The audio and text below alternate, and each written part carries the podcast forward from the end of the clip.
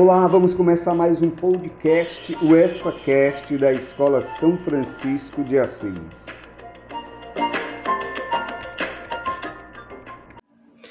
Dia Nacional da Consciência Negra é celebrado no Brasil em 20 de novembro. Foi criado em 2003 como efeméride incluída no calendário escolar até ser oficialmente instituída em âmbito nacional mediante a Lei 12.519 de 10 de novembro de 2011. Eu sou o professor Renato Paiva e nós estamos aqui com mais uma edição do ESFAcast. E hoje nós vamos falar sobre o Dia Nacional da Consciência Negra.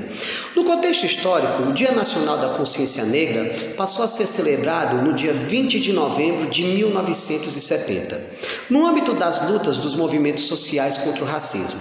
Em um sábado de 1970, um grupo de negros no Rio Grande do Sul cunhou o dia 20 de novembro como Dia da Consciência Negra.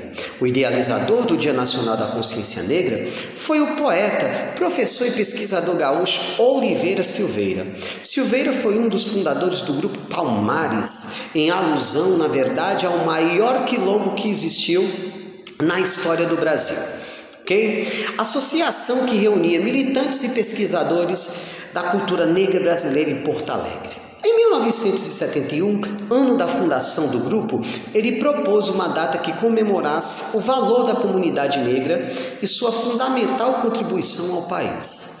Por horas, homens e mulheres falaram sobre a história de Zumbi e de outro rei de Palmares, Ganga Zumba, sobre como os negros foram trazidos da África para o Brasil e o que foi a escravidão no Brasil. Ainda recitaram poemas de Castro Alves e Solano Trindade. A data inicial a ser escolhida era 13 de maio. O grupo de gaúchos frequentavam rodas que questionavam havia tempos a legitimidade da data do dia 13 de maio para o povo negro. Uma publicação da editora Abril e mais algumas pesquisas sobre o Quilombo dos Palmares levaram o grupo à nova data, o 20 de novembro, a morte de Zumbi. Oliveira Silveira, que se tornaria um dos intelectuais negros mais importantes do Brasil, levou a ideia ao grupo, que aprovou e assim escolheu-se o dia 20 de novembro, data da morte de Zumbi, para comemorar o Dia da Consciência Negra. A época era a ditadura militar. O AI-5, o Ato Institucional número 5, criado por Costa e Silva, endurecia ainda mais o regime três anos antes quando uma nota foi publicada no jornal com o título Zumbi.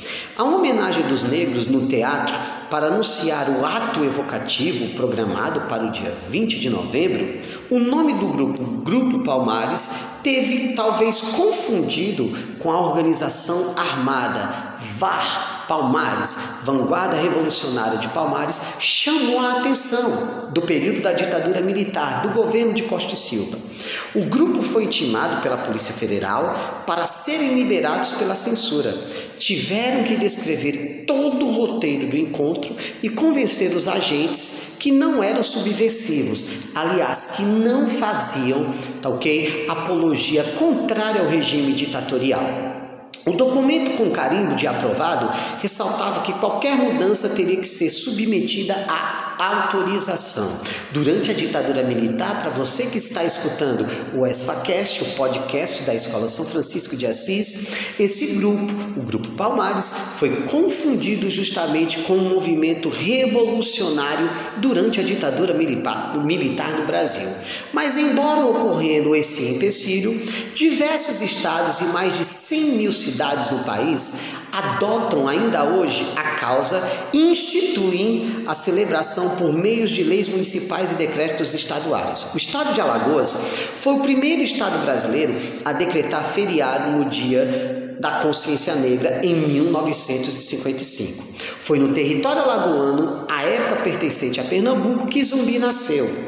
O Quilombo dos Palmares, o mais famoso pela resistência e organização em diferentes aldeias interligadas e considerado o maior quilombo territorial e temporal do Brasil, ficava na Serra do Barriga, no atual município de União de Palmares. A comunidade quilombola durou cerca de 100 anos e em seu auge chegou a abrigar de 25 mil a 30 mil negros. O dia homenageia também o líder do Quilombo dos Palmares, Zumbi. E quem foi Zumbi? Zumbi foi o símbolo da resistência negra no Brasil, morto em uma emboscada pelas tropas coloniais brasileiras no ano de 1695 após sucessivos ataques ao Quilombo de Palmares, e esses ataques foram promovidos proclamados, tá ok? Pelo bandeirante Domingos Jorge Velho, em uma prática adotada denominada sertanismo de.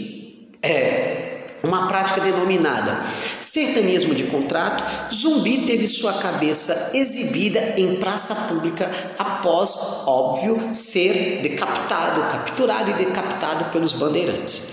A representação do dia ganhou força a partir de 1978, quando surgiu em plena ditadura militar o Movimento Negro Unificado, o MNU no país que transformou a data em nacional. Desde 1977, Zumbi faz parte do livro dos heróis da pátria, no panteão da pátria e da liberdade. Segundo uma grande historiadora, que, que era representante da Fundação Cultural Palmares, Marta Rosa Queiroz, a data é uma forma encontrada pela população negra para homenagear o líder na época dos quilombos fortalecendo assim mitos e referências históricas da cultura e trajetória negra no Brasil. E também reforçando as lideranças, as lideranças atuais. Não podemos esquecer que este dia é o dia de lembrar o triste assassinato de Zumbi que é considerado herói, herói, nacional por lei, e de combate ao racismo. Essa lei que estabelece Zumbi como um grande líder do processo de luta contra o racismo no Brasil foi proclamada no dia 20 de novembro de 2011. Foi proclamada no dia 20 de novembro de 2011, que fortaleceu, que estabeleceu como Dia Nacional da Consciência Negra. A adoção dos feriados fica por conta de leis municipais. Né? Por isso que nem todos os estados do Brasil adotam como feriado o Dia da Consciência Negra. Diversas atividades são realizadas na semana de data como cursos, seminários, oficinas, audiências públicas e as tradicionais passeatas, os movimentos cívicos que promovem a luta contra o racismo no Brasil. Em 2003, o Dia Nacional da Consciência Negra, ele entrou, ele ingressou no calendário escolar, com a lei que obriga o ensino de história e cultura afro-brasileira nas escolas. Oito anos depois, a então presidente Dilma Rousseff, justamente que foi no ano de 2011, né, oficializou a data como Dia Nacional de Zumbi e da Grande Dandara ao lado de Zumbi como o Dia da Consciência Negra. Depois, dois anos depois da primeira celebração, o questionamento do grupo gaúcho virou notícia nacional. Esse foi o movimento mais glorioso da história do povo negro no Brasil.